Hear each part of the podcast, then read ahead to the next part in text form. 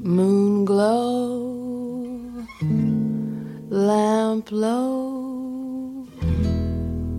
All I need is a rainbow and true love, just like sugar in my coffee. 大家好，我是茄茄。本期节目，我想跟大家聊一聊有关珍珠的小故事。首先是对珍珠概念的一个小科普。国际珠宝首饰联合会将珍珠分为四大类：天然珍珠、养殖珍珠、组合珍珠和仿制珍珠。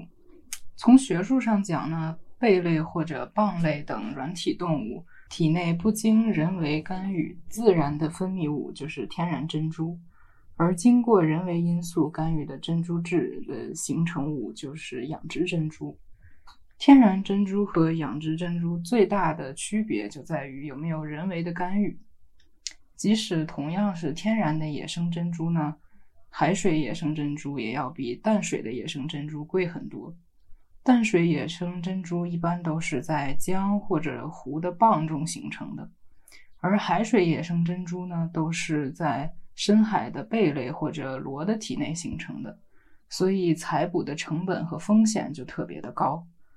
最初是需要采珠人潜入深海，把珍珠母贝捕捞上来。那个时候没有潜水的氧气设备，采珠人需要一口气潜入水底，每次打捞上来的母贝也不多，所以要反复多次不断的下水。而打捞上来的母贝里又不一定有珍珠，而且有不少的采珠人下了海以后就再也没能上来。因此，当时把采珠人形容为以命博珠。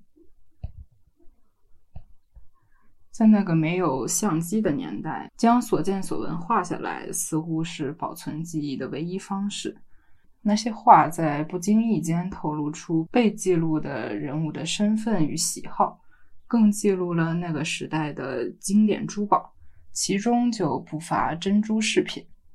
一提起有珍珠饰品的名画，我想大多数人都会想起来荷兰画家维米尔的代表作《戴珍珠耳环的少女》。画作中少女的身份和蒙娜丽莎一样，是一个千古之谜。但正是这样，更引得世人向往。英国作家特雷西·雪弗兰更是写出了《戴珍珠耳环的少女》同名长篇小说。该小说也在2003年被翻拍成电影。除了戴珍珠耳环的少女之外，还有很多名画都有珍珠饰品作为点缀。由于节目时长有限，其余的名画会以图文形式在我们的公众号中为大家介绍。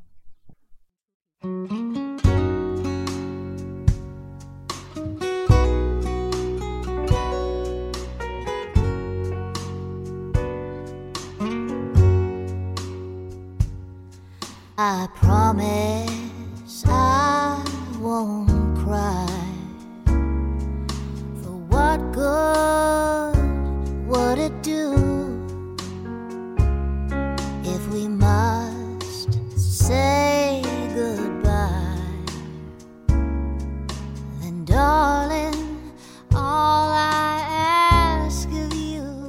埃及艳后，大家最为熟知的是她的绝世容颜和为她痴迷的两位罗马最高统治者。在埃及艳后与安东尼相处的这段日子里，也发生过一个与珍珠相关的故事。安东尼和艳后过着极度奢华的生活，久而久之也变得没有什么意思。于是艳后就跟安东尼打了一个赌，说自己一顿饭就可以花掉一千万金币。要知道，一块罗马金币约五点四克黄金，用现在的金价去估算的话，一千万的金币大概就是两亿人民币。宴后究竟怎么才能在一顿饭里就花费如此之多呢？次日用餐时，宴后吩咐上主菜，侍者端来一杯酸度极高的醋，随即宴后取下一只珍珠耳环扔进了醋里。待珍珠溶解后，端起杯子一饮而尽，在场的人都惊呆了。那对耳环上的珍珠可是稀世之宝，价值不仅一千万金币。但艳后却毫不在乎，如此手笔令安东尼目瞪口呆，也只能服气。故事虽然真假难辨，却也十分浪漫，充满戏剧性，为后世的各种创作留下了很好的题材。公众号里的配图就是画家对该场景的描绘。本期节目就到这里了，欢迎大家关注我们的公众号“假期限定”，添加小客服分享生活中的艺术，或者对节目提出宝贵的意见与建议。我们下期再见。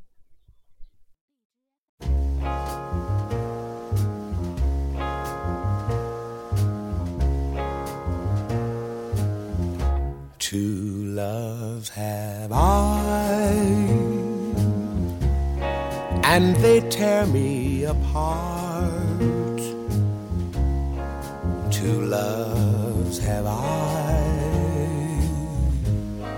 both are in my heart. One is a flower and the other a flame. Two loves have I, but they're not the same.